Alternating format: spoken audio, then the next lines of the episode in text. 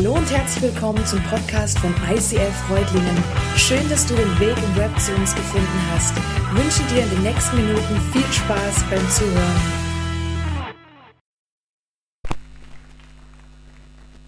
Guten Morgen zusammen. Ich freue mich wirklich riesig hier zu sein. Mal wieder im Heimatländle. Wer weiß, ich komme aus Dettingen-Ernst eigentlich und ich freue mich immer, wenn ich hierher fahren kann. Und Sonntagmorgens ist die Autobahn mal Gott sei Dank einigermaßen frei, sodass man auch durchkommt. Und ich muss sagen, ich freue mich echt auch immer hier zu sein und die Atmosphäre ist und ich fühle mich richtig zu Hause.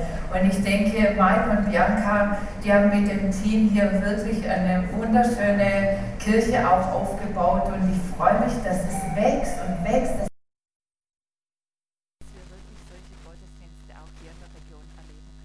Denen auch mal ein herzliches Dankeschön da dafür, für all das, was sie hier tun. Ich bin gefragt worden, ob ich äh, zu, in eurer Summer Celebration zu My Story meine Geschichte erzähle. Und dann dachte ich, okay, ja, das mag ich gerne tun und ich möchte euch mit dem einfach auch ermutigen, was Gott in meinem Leben getan hat, werde euch mit hineinnehmen in meine Geschichte, wie die ausgesehen hat mit Gott und würde mir einfach wünschen, dass ihr seht, wie Gott ganz individuell in meinem Leben gewirkt hat, dass es euch Mut macht, egal in welcher Situation ihr in eurem Leben steht, dass dieser Gott wirklich gut ist, ein persönlicher Gott ist und mit dem man äh, wirklich sein Leben toll leben kann und dass er treu ist und immer da ist. Ich möchte euch ein bisschen mit hineinnehmen, wenn man so seine Geschichte erzählt, haben wir so ein paar Stichworte gemacht, weil da gibt es ja natürlich einen Haufen zu erzählen, äh, über das ich heute sprechen möchte. Ich möchte euch erzählen über das, wie ich aufgewachsen bin zunächst mal. Ich komme aus einer nicht-christlichen Familie oder ich würde es mal so sagen, eine Familie, so die traditionell in Dettingen einmal im Jahr in die Kirche gegangen ist und zwar an Weihnachten. Ja? Ähm, das haben wir so gemacht. Um, ja, meine Eltern, die waren jetzt nicht so die, die da mit Kirche so eben involviert sind. Und meine Mutter hat ganz ehrlich oft auch gesagt, da gehen wir nicht hin zu den Christen, weil das war so schräg. Das sind komische Leute. Und äh, so bin ich ungefähr aufgewachsen. Aber das Ding war, ich habe schon als kleines Mädchen, ich weiß nicht, wie das ist, für mich ist es ein Phänomen, gewusst, es gibt einen Gott. Und ich bin immer bei meiner Oma äh, gewesen. Also meine Mutter ist arbeiten gegangen. Wir sind äh, zu Oma und Opa morgens, dann schon um sechs wurden wir da dann abgeliefert. Und ich saß, er weiß noch, wie ich einmal an ihrem Bett saß, da, bevor ich in den Kindergarten gegangen bin. Die lag immer noch äh, und wir saßen da so ein bisschen am Bett und haben, äh, ja, so war das damals. Kinderhüten war vielleicht ein bisschen anders. Ähm, und wir hatten so über den Glauben gesprochen und irgendwie hatten wir so eine Diskussion, hat sie gesagt, er hat gesagt, irgendwie Gott hört mich. Dann hat sie gesagt, nein, Sibylle, die Gebete gehen nur bis zu der Decke. Gott hört dich nicht. Und dann habe ich mit meiner Oma schon damals diskutiert, doch Oma, Gott gibt es und der hört mich. Und dann, nein, Sibylle, der hört dich nicht. Also so bin ich ungefähr da aufgewachsen. Ähm, wie gesagt, wir sind sonntags nicht in die Kirche gegangen. Dann habe ich mich manchmal ähm, weggeschlichen, habe das alte Gesangbuch genommen. Meine Familie lag noch im Bett und bin mit den Nachbarnkindern in die Kirche, in die evangelische Kirche gelaufen, saß dann dort zwischen den Omas und ich weiß nicht, ich habe glaube überhaupt kein Wort verstanden, aber irgendwie hat es mich da hingezogen und ich hatte, äh, ja, wollte einfach dort sein. Dann wollte ich immer in die Jungschar gehen, aber meine Mutter hat gesagt, nee, Jungschar gibt es nicht. Das ist viel zu umständlich, da morgen, äh, abends dahin zu fahren oder mittags, also war nicht dran.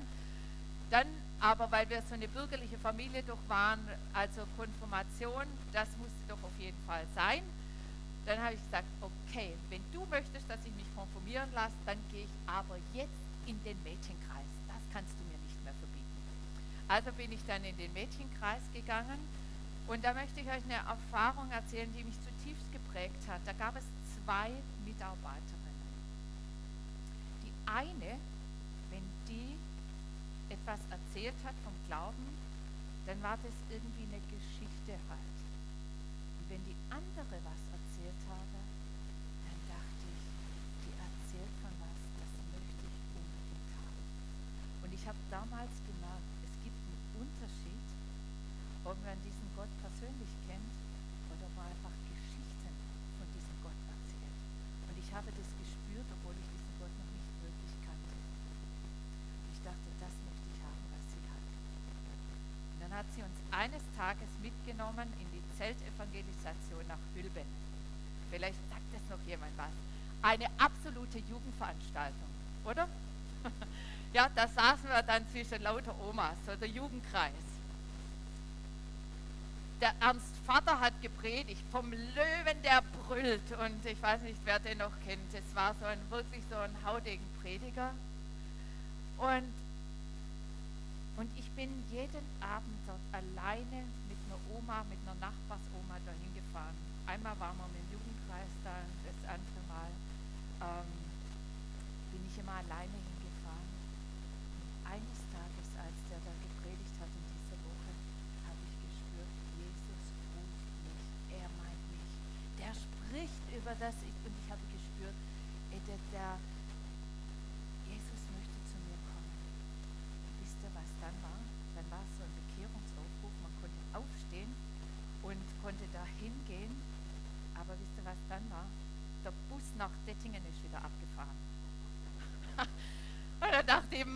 Mann, was mache ich denn jetzt? Jetzt will ich mich hier bekehren, aber der Bus fährt ab.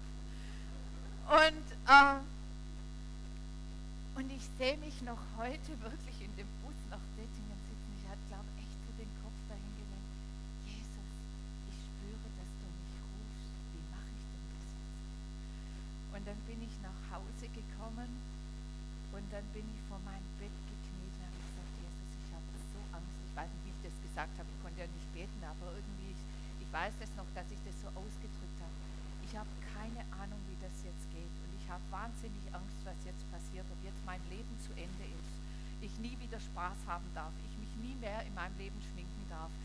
alles ganz schrecklich wird. Aber ich möchte mein Leben dir geben. Und wisst ihr, was ich an diesem Abend beschlossen habe? Wenn ich irgendwann was mit Bekehrung zu tun habe, werde ich persönlich danach schauen, dass der Bus nicht abfährt. Sondern dass man irgendwie, äh, weil ich echt nicht wusste, wie, wie das jetzt geht. Aber ich möchte euch sagen, in mich ist eine Freude eingezogen und eine Leidenschaft für diesen Jesus, die nie mehr aufgehört hat. Das, was ich hier erlebt habe, hat mein Leben wirklich verändert. Ich kannte diesen Gott von weitem und ich habe gespürt, dass er zu mir gekommen ist, dass das möglich ist, ob man in einer christlichen Familie aufgewachsen ist oder nicht. Und dieser Gott einen sucht und einen findet und einen Unterschied macht. Und dann war unsere Gemeindediakonin Beate Haar, sie ist wieder zurückgekommen nach vielen, vielen Jahren im Ausland in Taiwan. Vielleicht manche kennen sie von Dettingen.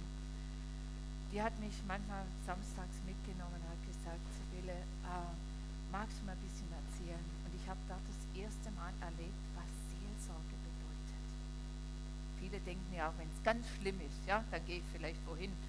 Aber ich habe schon an jungen Jahren gemerkt, wie gut es tut, wenn jemand da ist, mit dem man reden kann über das, was einen bewegt, was einen verletzt, wie man geistlich damit umgehen kann. Das ist etwas, was mein Leben geprägt hat.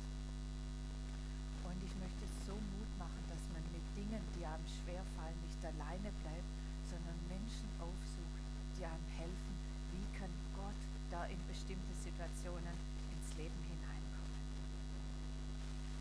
Dann wollte ich immer Missionarin, dann weil sie hat so, sie ist zu sämtlichen Missionsveranstaltungen gegangen und da hat sie mich mitgenommen.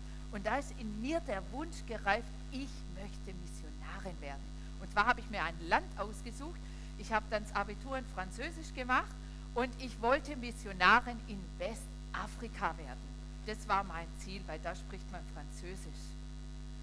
Ihr, was ich irgendwie festgestellt habe im Laufe der Jahre, dass Gott wohl gesagt hat, du Sibylle, dein Französisch ist irgendwie zu schlecht. Also Westafrika ist nichts für dich, bleib doch du lieber in Deutschland.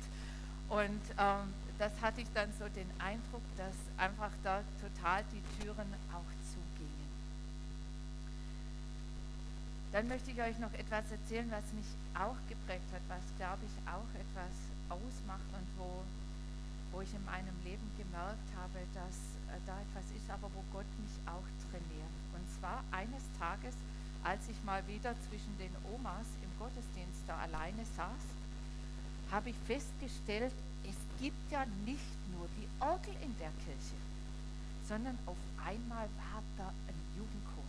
80 junge Leute, die da gesungen haben. Sowas habe ich noch nie erlebt. Moderne Musik, die mich damals angesprochen hat.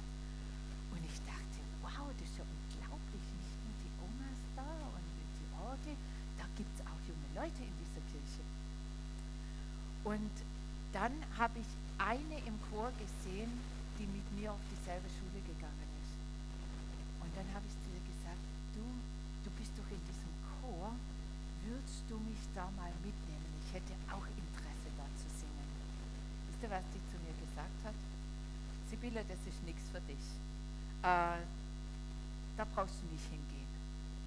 Und das ist etwas, was ich immer wieder in meinem Leben erlebt habe. Ich glaube, wo so ein Kämpfergehen dann in mir erwachsen ist und gesagt, und doch, und da will ich hin.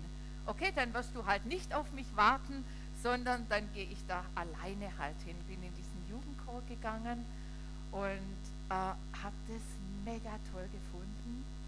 Und da saß dann auch so ein junger Mann am Klavier und den fand ich ganz interessant.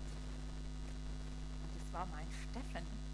Und, ähm, und ähm, genau, und das eine wunderbare Freundschaft hat dann schon begonnen. Wir waren sehr, sehr früh zusammen. Ich war 17, er war 19 und wir haben uns da in diesem Jugendchor in Dettingen kennengelernt und hatten ganz, ganz tolle Beziehungen da auch. Ich habe dort das Beten gelernt. Es gab immer einen Gebetskreis vor dem Jugendchor und habe gelernt, wie man eigentlich laut betet auch, wie man eine Beziehung zu diesem Gott auch leben kann. War wirklich toll. Dann zu unserer Freundschaft. Wir haben in sehr, sehr unterschiedlichen Weise sind wir aufgewachsen. Steffen kam aus einem absolut frommen Elternhaus. Beckverwandtschaft. Ja? Wer das so kennt hier im Armstal, das sind äh, der Posaunenchor, also steht ganz oben drüber. Und, ähm, und ich äh, ebenso aus dem ganz anderen Elternhaus. Wir sind so grundverschieden aufgewachsen, wirklich speziell. Dann das, er hat eine Mechanikerausbildung gemacht, ich habe das Abitur gemacht und haben gemerkt, wow, passt das jetzt irgendwie zusammen und eines Tages kam er und hat gesagt, Sibylle, ich möchte auf die Bibelschule gehen, ins Johanneum. Und da dachte ich, okay, wenn er diesen Weg einschlägt, da ich mit meinem missionarischen Herz, dann könnte das was werden, dann könnte das vielleicht wirklich unsere Beziehung auch eine Zukunft haben. Da hatten wir sehr, sehr turbulente Zeiten und das möchte ich sagen, wenn man so jung auch zusammen ist, wenn ich jetzt so junge Paare immer wieder sehe, da denke ich, puh, da muss man erstmal so immer so eine kritische Zeit dann auch. Man denn jetzt in seinem Leben auch. Und, ähm, und wir haben diese Hürde auch genommen. Und ähm, Schwierigkeiten auch, aber wir haben gespürt, doch Gott hat uns da irgendwie auch zusammengestellt. Wir haben uns ähm, verlobt dann, haben geheiratet, wobei vorher noch möchte ich sagen, diese, was für mich auch immer wichtig war, ist Gott wirklich zu fragen in den entscheidenden Fragen meines Lebens. In der Partnerwahl ist, denke ich, die zweitwichtigste Frage in unserem Leben. Wen heiraten wir mal, nachdem wir Christen geworden sind? Auch nicht, ähm, denke ich, so unwichtig. Und ich habe in beiden immer wieder auch Leute gehabt, Anker, habe dort ein Jahr verbracht und bin sehr, sehr dankbar auch über die seelsorgerliche Begleitung, die ich dort hatte. Und ich weiß noch, als ich da meine für mich zuständige geistliche Mutter, würde ich heute sagen, gefragt habe, als Steffen kam, du meinst du, wir passen da irgendwie zusammen? Dann hat sie mich angeguckt und hat gesagt, ja, glaube ich schon, aber ihr werdet ein Thema haben. Ich dachte, was für ein Thema werden wir haben? Dann hat sie gesagt, Spieglein, Spieglein an der Wand. Dachte, was Spieglein, Spieglein, was meinst du damit? Sagt sie, euer Thema wird sein, euer Lebensthema, wer darf wann was sagen und wer ist äh, wo an welcher Position. Und das hatte ich damals 0,0 verstanden. Heute weiß ich ganz genau, die, die uns kennen, die wissen genau, äh, über was ich spreche. Ich möchte damit sagen, es gibt in jeder Beziehung, egal wen du heiratest, wird es ein Thema geben, das jedes Paar auch hat. Und das ist eine Herausforderung, die es einfach anzunehmen. Und sie hat gesagt, wenn er die angeht und wenn er das ernst nimmt und daran arbeitet, werdet ihr es schaffen. Und erst im Laufe der Zeit habe ich kapiert, eben, was das bedeutet und wie viel Arbeit es dann auch da ist. Aber ich denke, jede Beziehung hat auch so seine Punkte und wenn man sie angeht, kann man manches auch überwinden. Und so habe ich auch überlegt und habe mit denen auch besprochen, was möchte ich mal werden. Ich wollte dann Sängerin werden. Dann habe ich irgendwie festgestellt, nee, das reicht doch nicht ganz. Äh, und dann bin ich auf Lehrerin gekommen und dann dachte ich, das passt super, das habe ich mit Leidenschaft wirklich gemacht, habe 13 Jahre in der Hauptschule gearbeitet. Und ich möchte euch sagen, weil ich dann wirklich auch so auch von diesem Jesus auch begeistert war, möchte sagen, wenn man einen so einen Beruf hat, egal welchen, und man weiß, wenn Christus in einem lebt, ich bin jeden Morgen in diese Schule rein und wusste, wenn ich die Türen aufmache, kommt Jesus auch in diese Schule, weil er lebt in mir und ich kann einen Unterschied in der Schule machen, ob ich da bin oder nicht im Kollegium. Ich möchte uns das sagen, wir sind ja nicht alle Missionare irgendwo auf dem Missionsfeld sonst wo, aber die, die einfach auch Christen wünschen, dass andere das erfahren. Er ist, wenn er in uns lebt, kommt er dorthin und wir werden da einen Unterschied auch sehen. Dann haben mein Mann und ich, Steffen, wir haben viele Jugendfreizeiten gemacht im, im ganzen, also von, von Baden, wir sind dann in, nach, ähm, in die Nähe von Karlsruhe gezogen. Ich hatte ihn gebeten, dass er dort eine Stelle dann auch sucht, weil ich in Heidelberg studiert hatte. Und er war beim CVM angestellt und wir haben ganz viele Jugendfreizeiten gemacht. Große Freizeiten, wo, wie gesagt, von ganz Deutschland Leute kamen. Und wir haben erlebt, wie viele Menschen sich bekehrt haben. Aber wisst ihr, was uns aufgefallen ist? Wir hatten den Jugendlichen damals geholfen, dass sie diesen Gott kennenlernen, den wir auch ja, von ganzem Herzen auch lieben, geliebt oder lieben in unserem Leben und wollten, dass sie das erfahren. Und dann haben wir sie entlassen in sämtliche äh, Ortschaften. Manchmal gab es lebendige Gemeinden Jugendkreisen und da ist in uns etwas entstanden, dass wir gesagt haben, ist das das, was wir machen wollen? Menschen zum Glauben führen und ihnen und sie dann irgendwo wieder hinschicken, wo sie nicht irgendwie lernen, wie man jetzt eigentlich im Glauben lebt.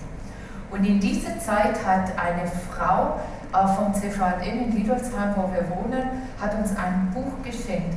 Und zwar haben Steffen und ich, wir haben eine Tradition, in jedem Urlaub nehmen wir ein Buch mit und das lesen wir. Und das machen wir so, wir sitzen da zusammen, entweder beim Kaffee oder im Glas und er trinkt der Wein dann äh, nebenher. und äh, dann lesen wir immer so ein Kapitel und dann reden wir darüber. Und wir haben gemerkt, das ist nicht jeder irgendwie sein Buch, sondern wir haben etwas und da haben wir uns immer drüber unterhalten. Und in diesem Jahr hatten wir das Buch von Bill Heibels Aufbruch zur Stille. Und wir haben das gelesen und als wir das gelesen haben, sind uns immer wieder die Tränen gekommen und wir dachten, wow, was ist das für ein Mann, mit welcher Liebe spricht er über Menschen.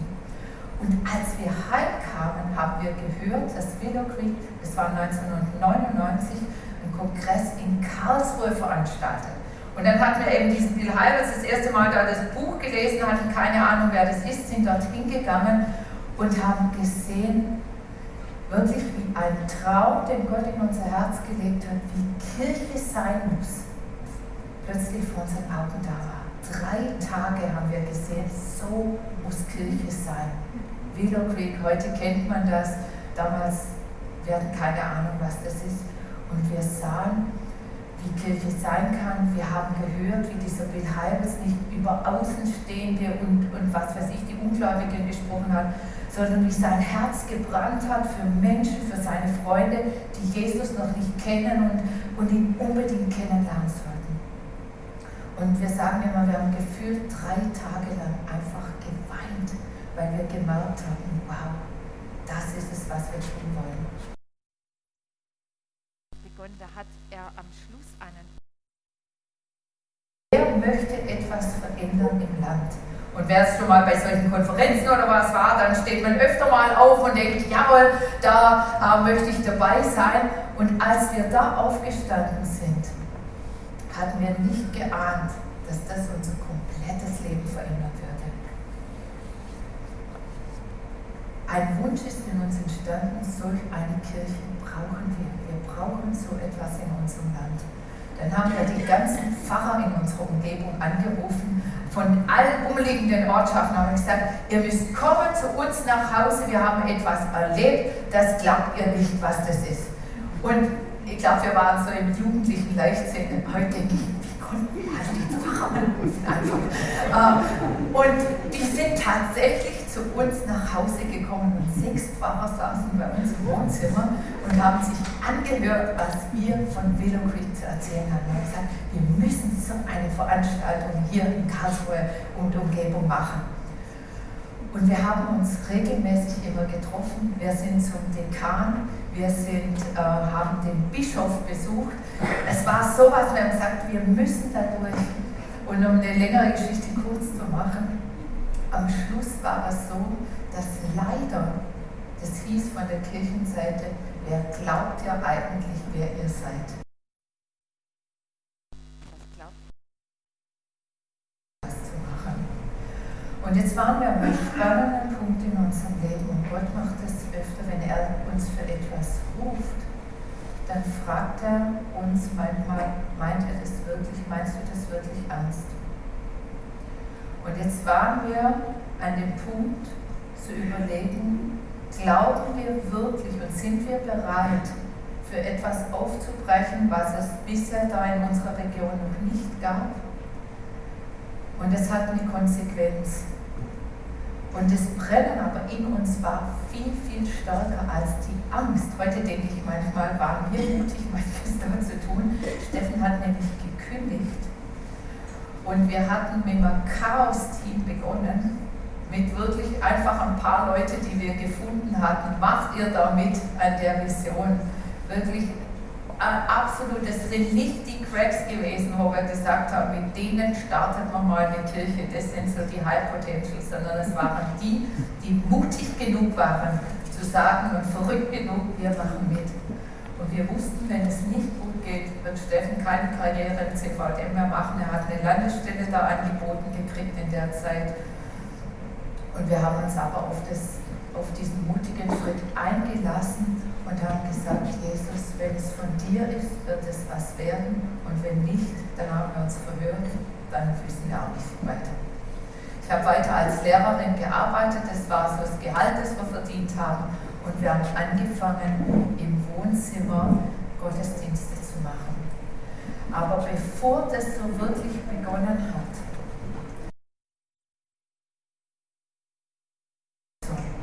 das war 99, waren wir auf dem Kongress. Und im Jahr 2000 waren wir im Urlaub mal wieder und wir sind so Camper. Wir hatten damals so ein kleines Zelt und wir waren ähm, vor unserem Zelt gesessen und ich habe im August Geburtstag und es war an meinem Geburtstag, hatte ich Gott gesagt, Gott, gib mir doch mal ein Wort. Ich wünsche mir so ein Wort einfach für dieses Jahr. Ich schlag jetzt mal da so auf mal gespannt, was du zu mir sagst. Und ich schlage so meine Bibel auf und lande bei Jesaja 54. Und ich lese da, rühme du Unfruchtbare, die du nicht geboren hast. Freue dich mit Rühmen und jauchze, die du nicht schwanger warst. Denn die Einsame hat mehr Kinder, als die den Mann hat, spricht der Herr. Mache den Raum deines Zeltes weit und breit. Spare nicht, spann deine Seile lang und stecke deine Pflöcke fest, denn du wirst dich ausbreiten zur Rechten und zur Linken, und deine Nachkommen werden Völker beerben und Verwüstete neu bewohnen. Fürchte dich nicht, denn du wirst nicht zu Schanden werden. Und ich muss dazu sagen, wir waren schon neun Jahre verheiratet und im Januar, das war im August.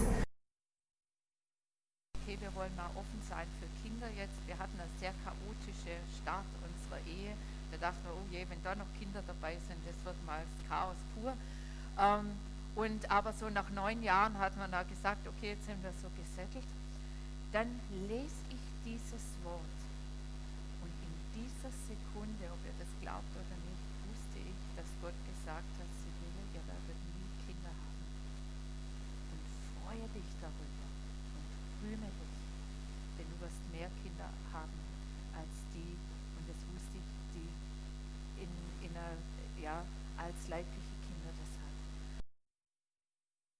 Aber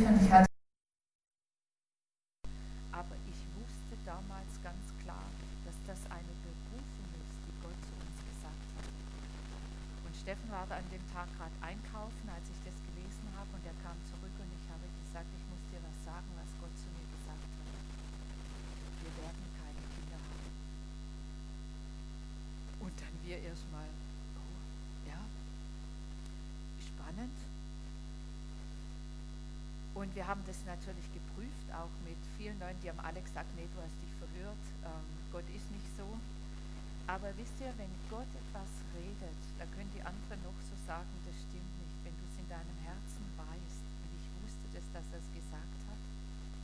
Und ich wusste, und soweit war mein Vertrauen gewachsen, Gott, wenn du sagst, dass das der Weg für uns ist, dann vertraue ich dir, weil du kennst uns genau dann werden wir nicht die ganze Zeit heulen und jammern und nachschauen äh, über all die Schwangeren, weil wenn du in der Kirche bist, da siehst du nur Schwangere und, äh, und mit vielen Kinderwegen, ja.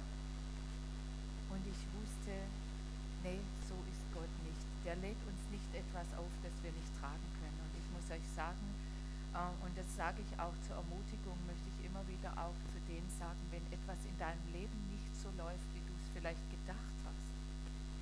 Vertraue diesem Gott, denn er macht da keine Fehler. Und es ist wirklich das Gewachsen, auch ähm, wir sind noch durch eine tiefe Ehekrise auch hindurchgegangen, nicht wegen dem Punkt, sondern wegen einem anderen Punkt. Und es war, es sind nicht alles Highlights in unserem Leben.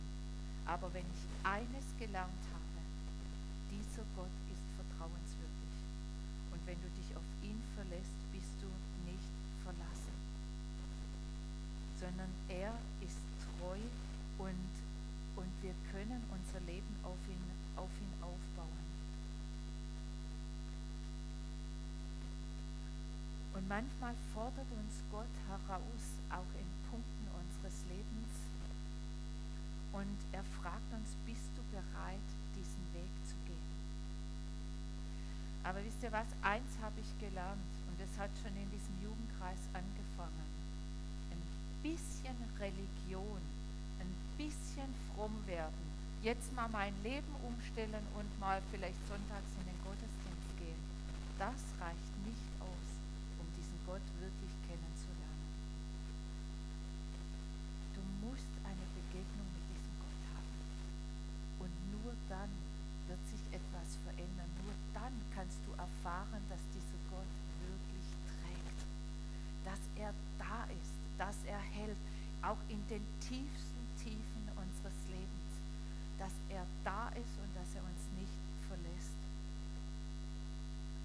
Und er fordert uns manchmal heraus.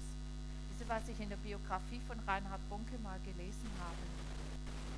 Der hat geschrieben, wer Reinhard Bonke kennt, er ist der große Afrika-Evangelist. Der wird berichtet, dass er der Mähdrescher Afrikas ist, ja, weil Millionen, Tausende zum Glauben kamen. Und wisst ihr, was ich in der Biografie gelesen habe? Er hat eines Tages mal Gott gefragt, Gott, warum hast du mich genommen? Wisst ihr, was Gott ihm geantwortet hat? Warst nicht meine erste Wahl. Ich hatte zwei andere vor dir gefragt und die sind nicht gegangen. Ist das nicht krass? Und was er für eine Ernte für Gott eingebracht hat und immer noch tut? Gott fragt dich vielleicht in deinem Leben mal etwas oder gibt dir eine Richtung. Und wenn du diesen Auftrag nicht nimmst, wird er jemand anders fragen. Und ich habe gelernt, und das haben geistliche Väter uns immer wieder gesagt, wenn Gott dich um etwas bittet, dann schrei hier, ich bin hier, Gott. Ich möchte das tun. Und ich möchte dir vertrauen und möchte für dich äh, da leben. Und ich möchte euch wirklich ermutigen, dass ihr hinhört, sei es in eurem wie er im Alltag lebt, was er für Ideen hat. Fragt ihn, was er für dich persönlich hat, auch in deinem Alltag. Und wenn er dich um etwas bittet, dann antworte und sei gehorsam. Das ist das, was ich gelernt habe. Gott, wenn ich die Dinge getan habe, dann hat er gute Wege und hat eine gute Zukunft. Und ich möchte euch das sagen, auch aus Jeremia 29, da heißt es, ich habe Pläne für dich voller Zukunft, die voller Zukunft und Hoffnung sind. Unser Gott ist gut und er hat Pläne auch für dich, die voller Zukunft und Hoffnung sind. Und in Josua 1, das sind so Bibelverse, die ich auf meinem Schreibtisch habe. Wisst ihr, manchmal ist mir es auch nicht so, dass ich das immer sehe, aber dann lese ich das und, und schaue wieder auf das, was, was Gott für mich hat. Und da heißt es, sei mutig und stark, lass dich nicht einschüchtern. Ich bin ein Mensch, der sich oft gern einschüchtern lässt. Und dann brauche ich das manchmal, dass ich wieder lese und, und weiß, und wenn ich auf mein Leben zurückschaue, Gott war immer treu. Lass dich nicht einschüchtern und hab keine Angst. Denn ich, der Herr, dein Gott, stehe dir bei, wohin du auch gehst.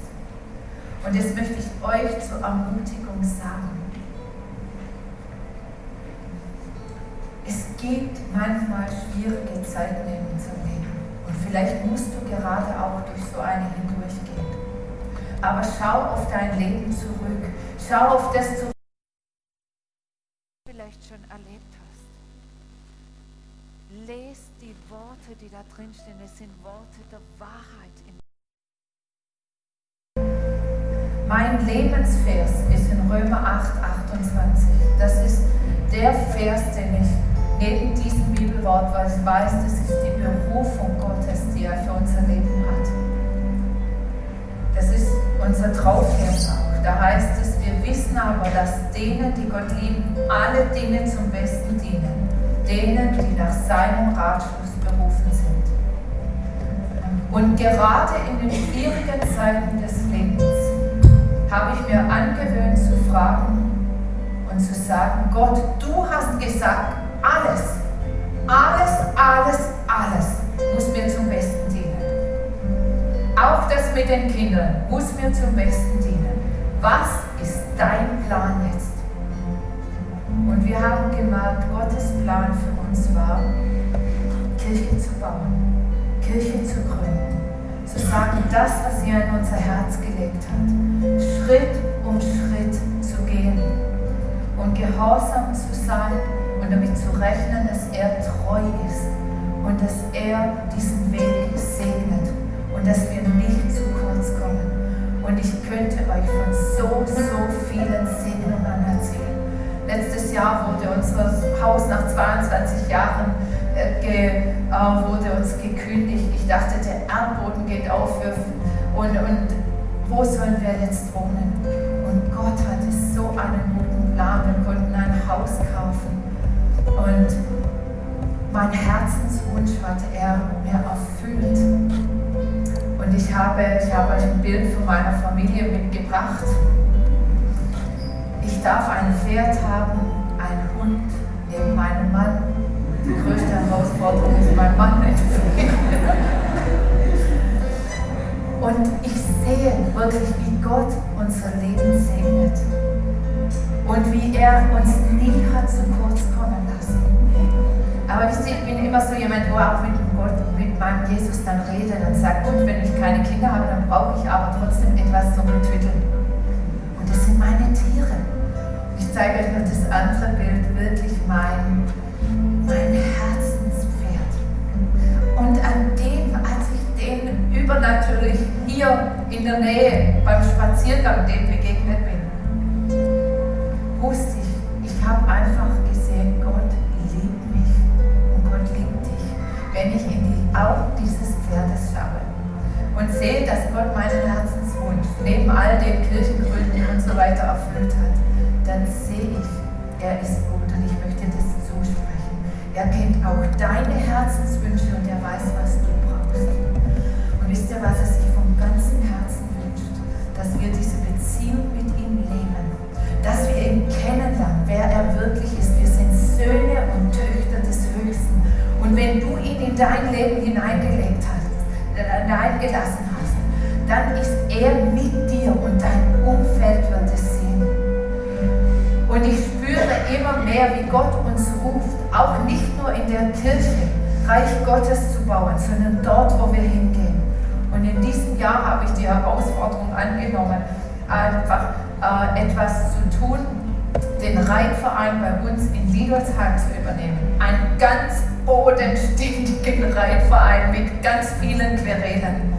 Aber wisst ihr, was ich gesagt habe? Jesus, das sind so viele Menschen, die dich noch